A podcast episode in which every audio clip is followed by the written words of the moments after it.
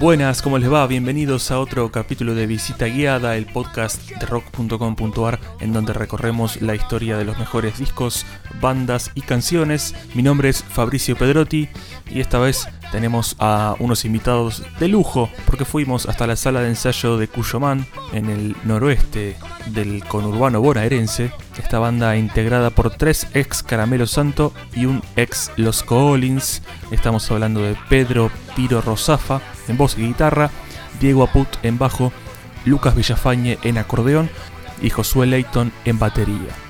Este podcast va a tener dos partes, ya que fue una charla bastante extensa, y además escucharemos parte del ensayo de Cuyo Man en el que rock.com.ar pudo estar y grabar algunos temas.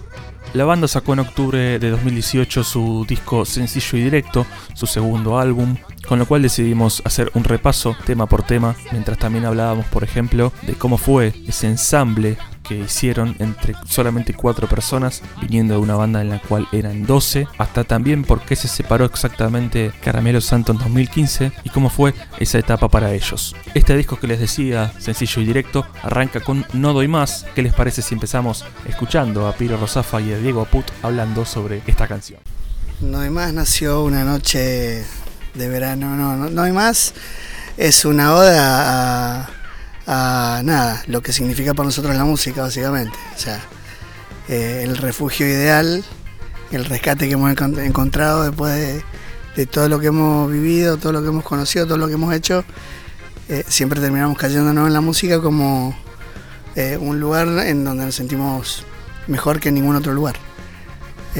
resumiéndolo, por lo menos desde mi cristal y como salió el tema, nació un poco ahí, una noche bien hinchado los huevos en realidad.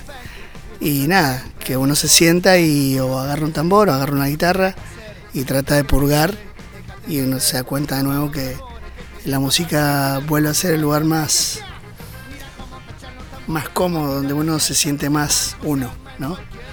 Eh, más confortable, donde, de donde uno puede disparar para, para cualquier otro lado, donde puede decir las cosas eh, nada, y bancarse ¿no?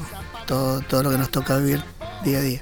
Eso nosotros, esa canción la hizo Pedro, ¿no? Y, nos pasa muchas veces, que nos pasó históricamente, de que, bueno, eh, hay muchas canciones que van llegando a cuando estás componiendo en, en, esa época, pero hay algunas que son clave, ¿viste? Que no importa eh, en qué formato llegaron, en qué estilo llegaron, te das cuenta que la canción está ya creada, ya, compuesta, ya tiene dirigida la situación y, nos pareció, es eso, ¿viste? Es el reflejo de, cómo hacer música en momentos que la cosa no funciona eh, en muchos aspectos, no, solamente eh, de, economía ni nada, sino en general te pura, te ubica y te pone en un lugar piola para decir, vamos que esto está perfecto. Entonces la canción llegó y, al toque dijimos, bueno, este ni siquiera era como quedó, era... era claro, a colación de lo que, lo que arrancó diciendo el Diego, el tema era una cumbia. Y mira lo que, mira dónde terminó. Sí, pero, bueno, es eso, es como la, visión en un punto ya realizada de, canción, digamos, como, como, concepto que trasciende totalmente estilos y bueno, ya, ya la melodía estaba perfecta, la, la, situación de acordes estaba perfecta, después lo pones en el lugar que mejor represente al grupo, en este caso nos parecía que estábamos muy, muy en trío, muy en ska, muy, y bueno, es una música que también dominamos y salió automáticamente, fue pasarla, digamos, a grupo, y fue fantástico, fue súper, como muchas veces nos ha pasado con algunos temas puntuales de Pedro, que es eh, de los pocos temas que, no llevan más que llevarlo a la sala una tarde y ponerlo ya en juego, ¿viste? ¿Y de qué estabas hinchado los huevos? ¿Qué situaciones? ¿Qué estabas viviendo en ese momento?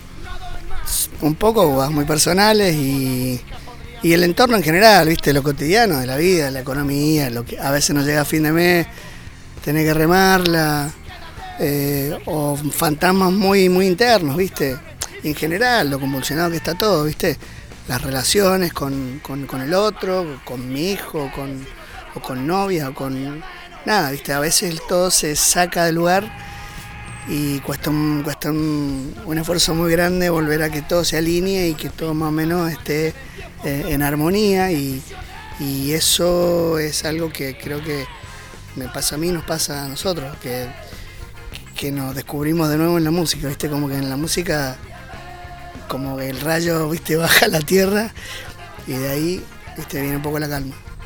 un poco eso.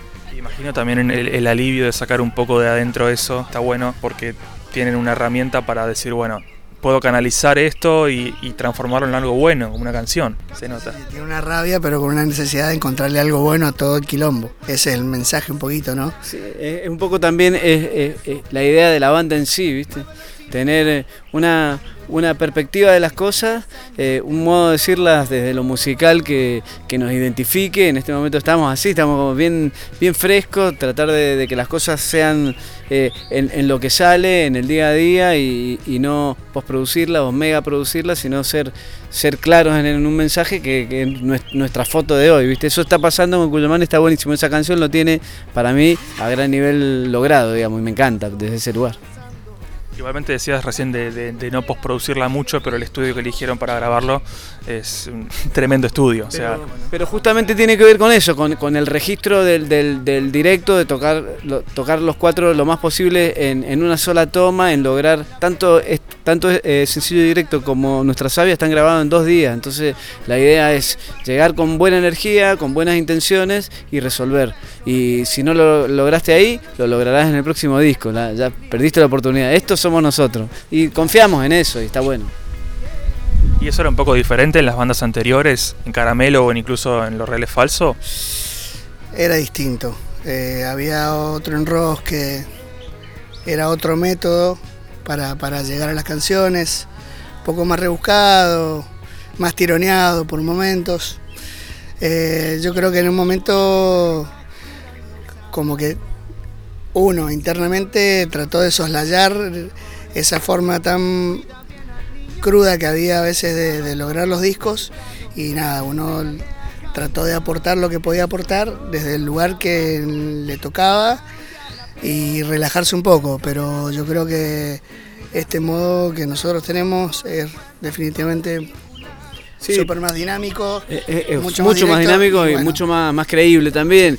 También yo, yo trabajé mucho en los discos de Caramelo técnicamente y, fui pujando sobre esta idea eh, que era obviamente muchísimo más ambiciosa en una banda de 12 personas de, poder lograr esta situación parecida de, de, en pocos días grabar el disco tal cual estábamos tocando todos juntos, que finalmente lo fuimos trabajando, disco a disco fuimos tratando de evolucionar frente a posturas que decían todo lo contrario. Bueno, como a mí me tocaba ser parte de la parte técnica, fuimos incorporando ese modo y esa, esa, gimnasia de poder tocar en el estudio y rendir a gran nivel ese día. ¿no? Y en, ese punto, históricamente, lo logramos con el último disco de Caramelo, tocamos los 12 a la vez, también en, lo que era el Abasto antes, que es eh, el Atix, un gran estudio también, y grabamos los 12 juntos. ¿Por qué será, no? bueno, podemos sacar conclusiones clarísimas, pero fue un objetivo que para mí, a mi punto de vista, logró cerrar Caramelo a buen, eh, nivel y que, obviamente Cuyo Man lo tiene como esencia, ¿viste? Tratar de, ser claros y aparte que la idea es una banda nueva y mostrar un mensaje totalmente cómo estamos parados, no, no, no donde no estamos parados. ¿Y en Cuyomán seguís vos también encargado un poco de la parte técnica o, están los cuatro más metidos? No, no, son siempre Luquita, el, el, Diego y el Lucas, que son los dos masters de las perillas y de los fierros que la tienen reclara hace años que arrancaron laburando eh, ya con caramelo en los primeros años, ya se metieron de cabeza los fierros y bueno, le sacaron la ficha, bueno, producieron un montón. Han producido un montón de discos, entonces los locos ya la tienen atada y obviamente que son los, los que dirigen la batuta en ese, a ese tenor y, y nosotros simplemente básicamente en el concepto después, eh, en el concepto. Después a la realización a la realización vamos vamos claro obviamente la idea de todos y, y, después en, esta idea por ejemplo ahora técnicamente en los discos de Cuyomán trabajamos eh, bastante menos de, lo que hacíamos antes porque fuimos a un estudio donde ya lo resolvía una persona después lo mezclaba a otro sí decidíamos con quién y bueno, y un poquito la situación estética de, que queríamos que pasara, ¿viste? Y bueno, creo que, vamos en un buen camino, en, poco tiempo ya tenemos dos discos eh, bastante bonitos y, que se nota la evolución entre uno y otro, a mi entender eh, es un buen crecimiento en poco tiempo, ¿viste? El tema que sigue es La Vieja, un poquitito más tranquilo. ¿Cómo, cómo nació ese? La Vieja, La Vieja la vieja es... Eh, ¿Es vieja o es nueva? No, no, la vieja es nueva. La vieja es nueva. Eh, bueno, primero que nada es un poco un tributo a, obviamente, a lo que siempre históricamente le hemos cantado, ¿no? A la, vieja, a la, Pacha. Eh, a ese símbolo enorme, importante, que estamos, le estamos haciendo bastante daño y bueno, eh, nada, es un, de nuevo un granito de arena, ¿no?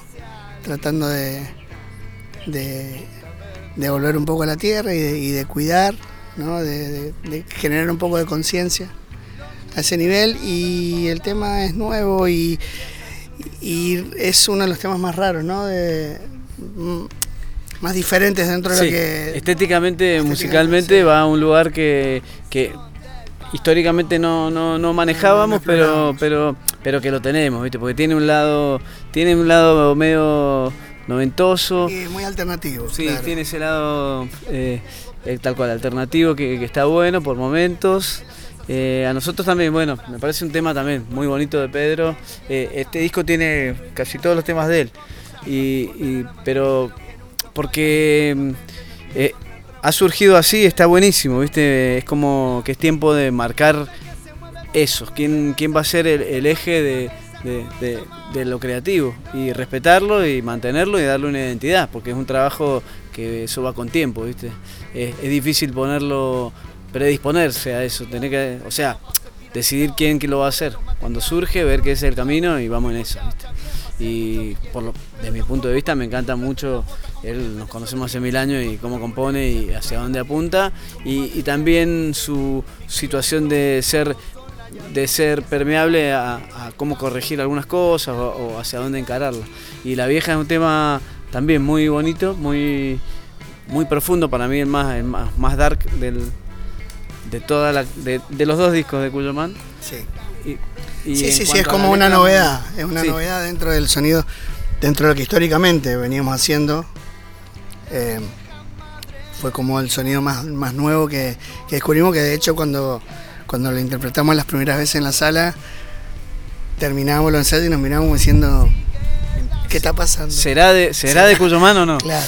Pero... Y llegó un momento que, bueno, que Lucas empezó a, a mandar con la melodía del acorde y de nuevo, de nuevo automáticamente empezó a sonar un tema de Cuyomán, distinto a lo que eh, veníamos teniendo en mente o conceptualmente sin planteárselo mucho, ¿no? Yo lo siento como, como, como que dentro de, la carrera corta de la banda es el primer tema que tiene que tiene la chance de decir de liberarse y decir bueno eh, podemos abrirnos y podemos, sentirnos cómodos en otros en otros mares viste y, creo que la vieja es eso desde la parte lírica es una situación de que ya hemos abordado, pero de lo, musical no, y, se contiene igual porque ya empieza a aparecer el lenguaje eh, de la banda, digamos.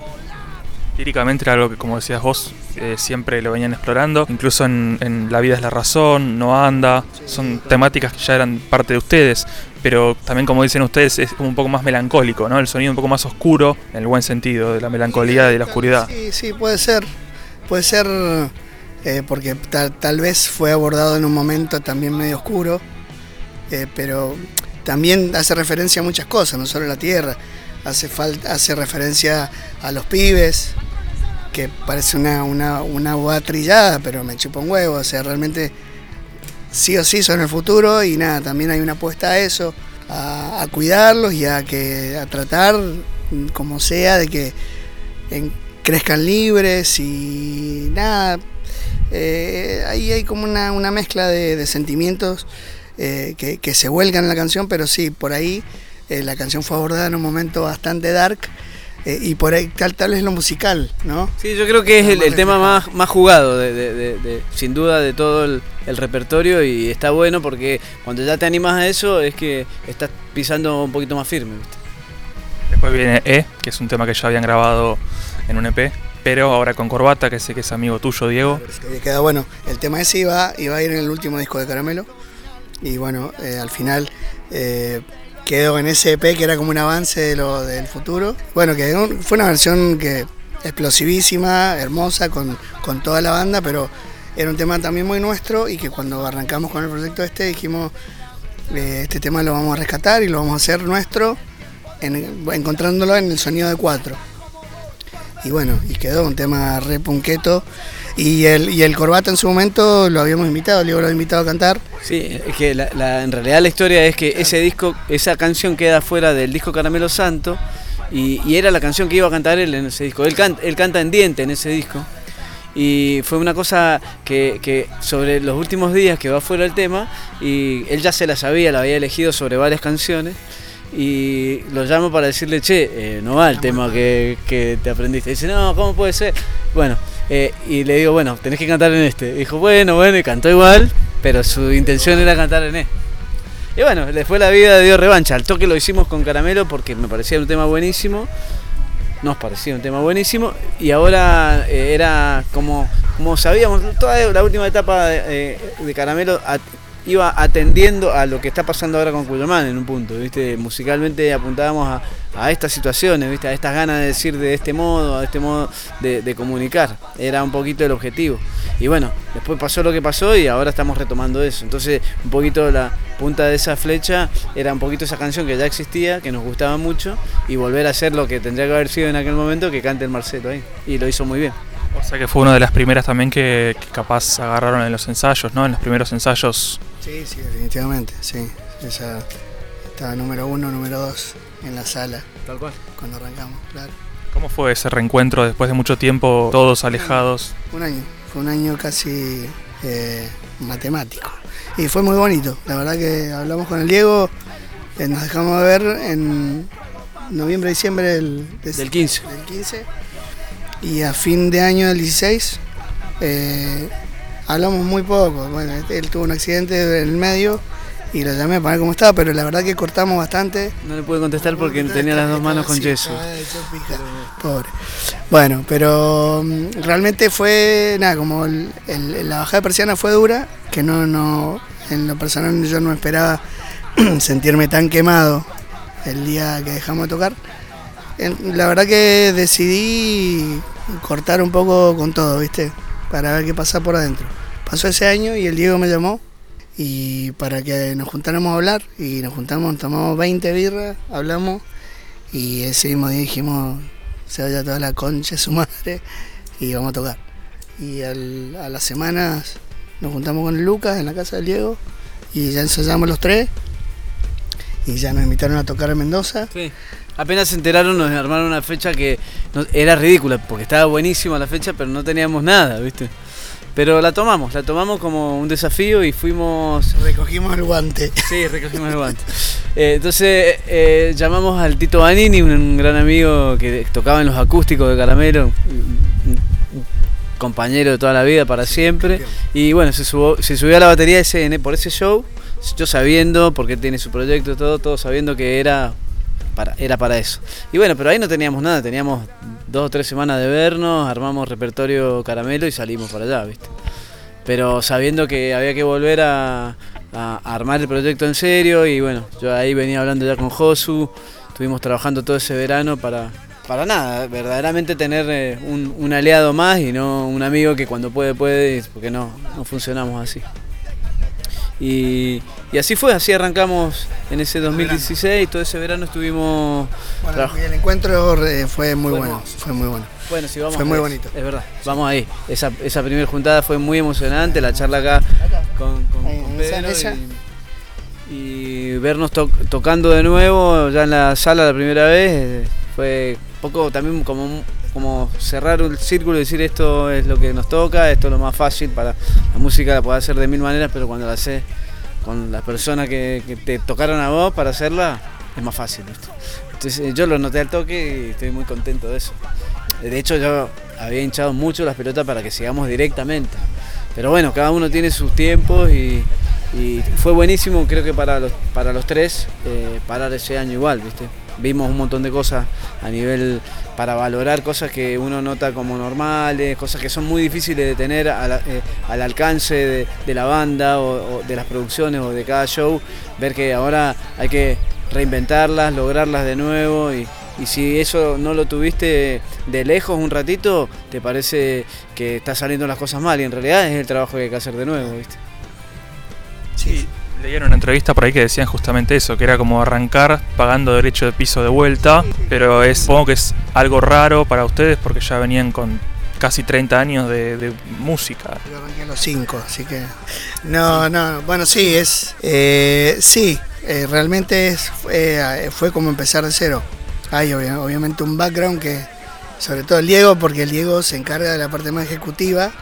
Sí, pero no todos. Sí, sí, sí, sí, pero a lo que voy es que el saber ciertas cosas, como que, bueno, eso que dijo él, de parar un tiempo para ver las cosas a la distancia y entender que no es que te va mal, sino que hay que, hay que ganar los espacios muy de a poquito, porque acá encima está dificilísimo. Entonces, no desmoronarse, ¿entendés? Eh, por cada cosa que no sucede, porque, porque es así. Este, aparte del circuito es así, y está todo muy viciado, y está todo muy complicado y muy cerrado también. Entonces, está, está buenísimo saber ciertas cosas para saber que uno tiene que hacerlo tiene que hacer y nosotros somos cabezones, que eso es lo bueno, por eso estamos de nuevo, somos insistidores, no, nos chupa un huevo todo y si nos gusta lo, vamos a seguir haciendo hasta que un hueco se abre, ¿viste? Por ahí siempre en un lugar algo se rompe y pasamos el largo. Entonces, eso lo sabemos también. Y por eso estamos, estamos acá. ¿Cómo fue ese día después de la despedida 2015? Imagino que una sensación de vacío, de muchas cosas juntas. ¿Qué sintieron ustedes? Y yo sentí eso, bastante vacío. nos juntamos, igual obviamente fue como un mes, un mes más, seguimos. Uno o dos meses más nos, vimos, nos vimos seguidos ya, ya pensando nosotros tres en un proyecto. Eh, los chicos ya lo sabían, eh, toda la banda sabía que nosotros íbamos a intentarlo, pero, pero bueno, después eso fue en octubre y estuvimos hasta fin de año viéndonos, probando algunos amigos en la bata, eh, decidiendo algunas ideas y hasta que en un momento no, se hizo desde diciembre que ya dijimos que no. Diciembre, fue en diciembre. Eh, pero fue, sí, fue raro, fue muy raro. Fue muy raro. Eh, una sensación muy extraña, ¿viste? De alguna manera, no era una zona de confort, pero de algún modo dejar un lugar que había sido tu casa durante tanto tiempo que no esté más de repente, fue como que, viste, se, te acabó el piso. ¿no? Además uno en el, en, el bocho preparamos todo el año esa despedida, ¿viste? Y uno tiene una idea hecha, ficticia de qué va a pasar después de ese día, pero la realidad es que cuando el otro día pasa lo que, lo que la realidad manda, ¿viste? Y te quedas más solo que Kung Fu, ¿viste?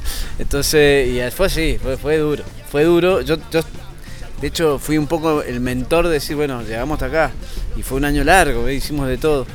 Pero costó, costó un montón. La verdad que costó un montón, pero te digo, al día de hoy yo creo que fue una buena decisión.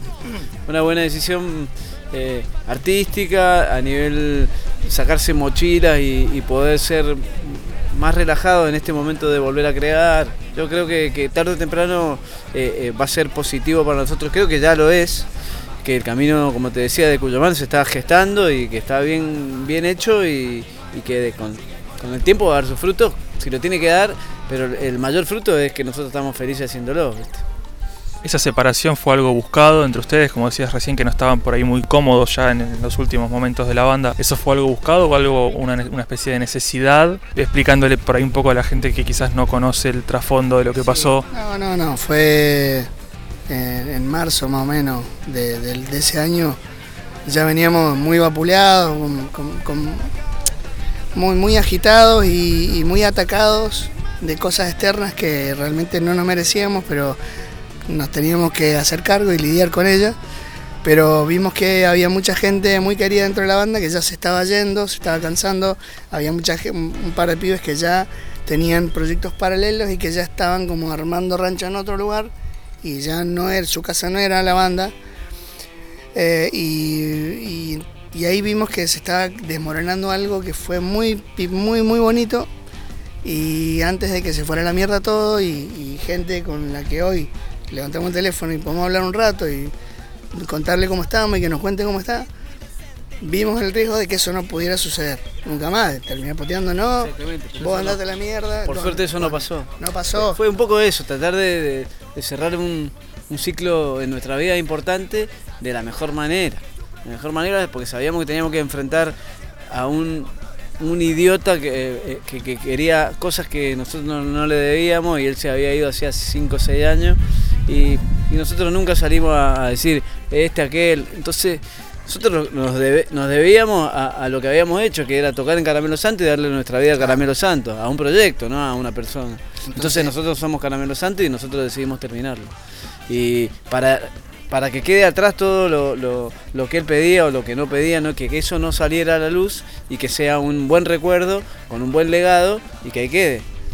Pero bueno, uno tampoco es choto y sabe que, iba a pasar lo que pasó, que lo iba a retomar él y lo iba a verduguear. Yo sabía. ¿Tenían alguna prueba de que iba a pasar? No, porque lo conocemos, sabemos, era de cajón que lo iba a hacer.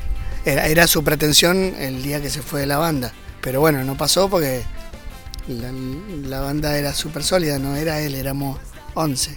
No era un pelotudo, era 11 pelotudos en todo caso.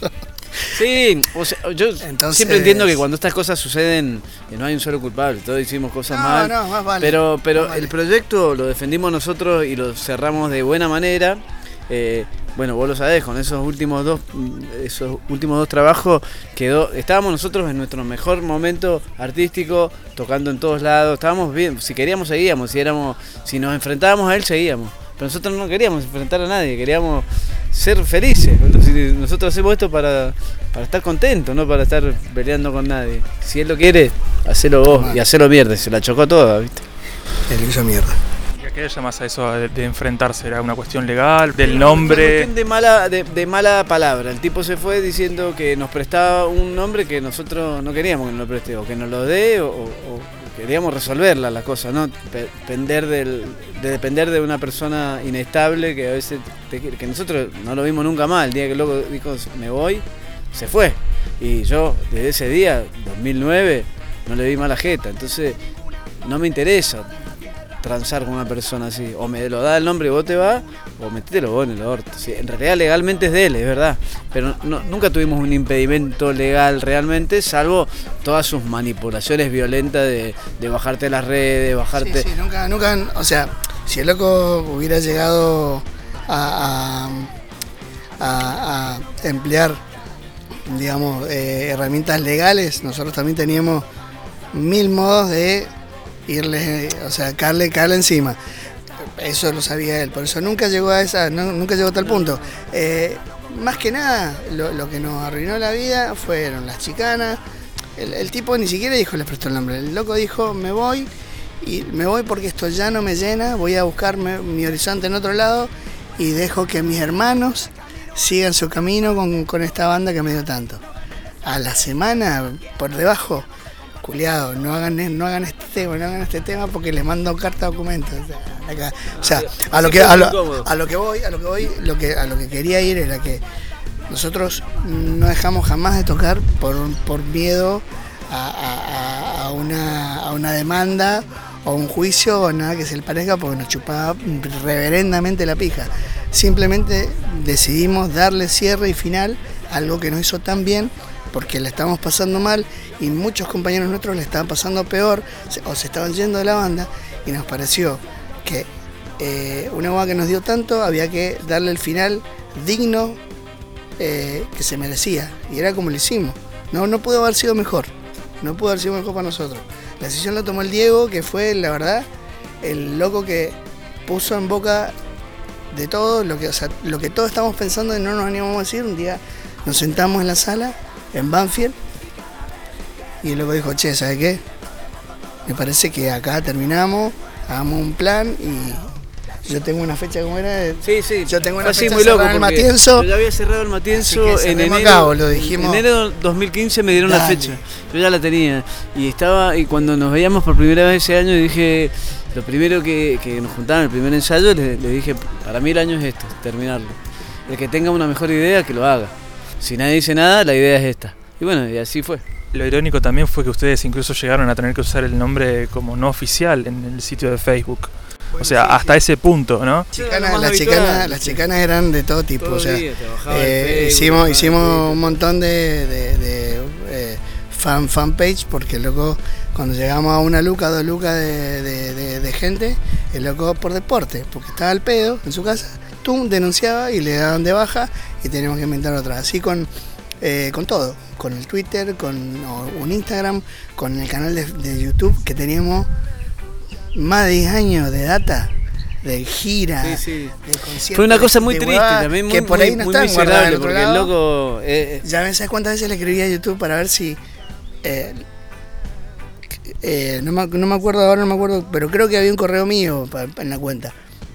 Digo, loco, o sea, fíjate, es- estoy yo en los videos. Dame el material, no lo voy a publicar, pero dame el material.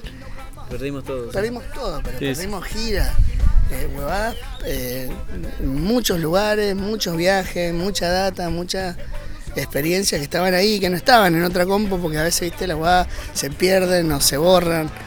Eh, eh, ediciones que habían, bueno, se perdió todo, más de 10 años. El loco lo denunció y se murió. Fue. Así, así todo. Sí, sí, el loco, el loco estaba muy al pedo, muy embolado. eh, era un, se ve que estaba muy infeliz, como ahora mismo debe estar muy infeliz, porque es muy infeliz. Y como a nosotros nos veía avanzar, no, no nos veía claudicar, no nos veía que íbamos a pique, sino que o sea, hacíamos de la nada, inventábamos algo y seguíamos bueno, así saliendo. transcurrieron esos cinco años sin él y era Sí, cada, sí. cada cosa que íbamos generando era te bajo esto, te bajo aquello, o hay una gira de Europa, llamaba a los promotores de Europa, che, eh, ¿pueden usar el nombre? Tengo, sí, sí podemos, bueno, vamos. Pero ¿sabes qué? Eso fue lo que más nos desgastó. Lo otro, la gente nos acompañaba, estaba todo bien. Pero ahí fue, ahí, por eso se cerró ese ciclo, para, para cerrar ese, ese, ese- esa permanente acoso del chabón que era insoportable. A mí no me gusta vivir así, nosotros no nos merecemos vivir así, creemos que le dimos muchísimo a la banda, mucho más que él. Y bueno, él tiene la fortuna de verdaderamente ser el creador del nombre, que tampoco si nos ponemos en, No, no, si nos ponemos en historiadores mendocinos, tampoco es, pero no importa, es de él. ¿Quién fue el, No el- importa, legalmente es de él el nombre. Así que está, que lo tenga, que lo, que lo haga mierda y a mí me da, la pena que me da es hacer mierda un proyecto que estaba bueno, ¿viste? Eh, y que yo lo disfruté muchos años y me enseñó muchas cosas y creo que, que toda la vida lo voy a intentar respetar en tanto y cuanto el flaco no siga haciéndolo mierda como lo hace. Si no me tapó el tatuaje, pedo, boludo. Eso, eso éramos nosotros, lo que hay ahora Sí, bueno. es un tributo a Caramelo Santo, culiado y mal tocado. Pero bueno, no importa. esos dos discos, el, el disco y el EP, por ejemplo, todo el tema de regalías y todo el tema de, de a quién le corresponde, eso de ustedes. Sí, eso es nuestro. Sí, eso es es, nuestro. es relativo porque, por ejemplo, eh, como ahora las distribu- distribuidoras digitales ponen a los artistas completos en su, en su, digamos, en su set list, el chabón, si vos pones un disco de Caramelo Santo, esos discos están en el set list de él. Pero bueno, tomar por culo, sí, eso se desguita. La guita ya fue. Con una sequía al desierto.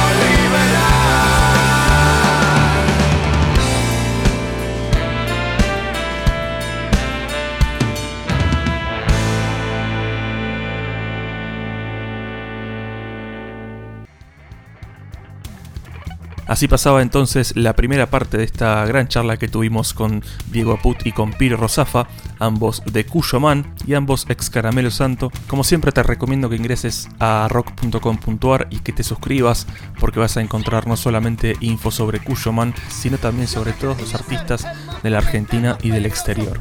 También te recuerdo que hay una segunda parte en la que charlamos sobre la segunda mitad del disco y escuchamos también una segunda canción grabada en el ensayo de Cuyo Man. Nos vamos entonces con Es aquí.